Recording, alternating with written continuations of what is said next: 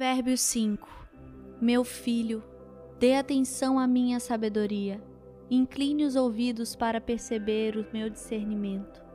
Assim, você manterá o bom senso e os seus lábios guardarão o conhecimento.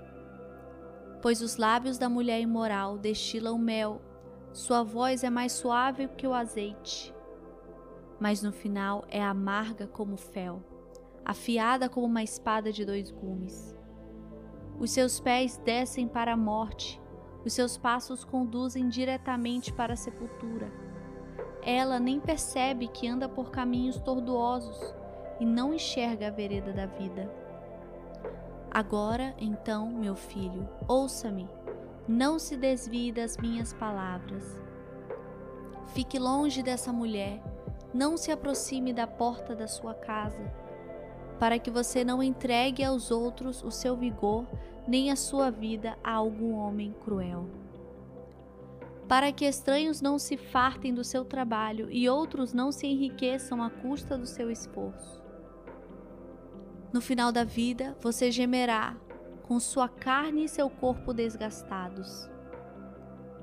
Você dirá: Como odiei a disciplina, como meu coração rejeitou a repreensão.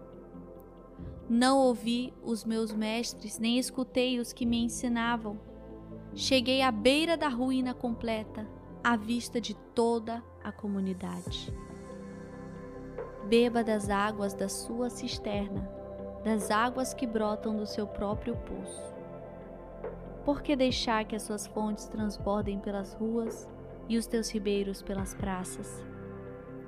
Que elas sejam exclusivamente suas nunca repartidas com estranhos. Seja bendita sua fonte, alegre-se com a esposa da tua mocidade. Gazela amorosa, corça graciosa, que os seios de sua esposa sempre o fartem de prazer e sempre o embriaguem os carinhos dela.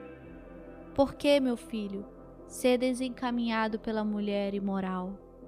Por que abraçar o seio de uma leviana? O Senhor vê os caminhos do homem e examina todos os seus passos.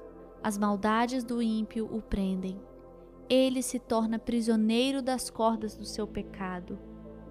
Certamente morrerá por falta de disciplina, andará cambaleando por causa da sua insensatez.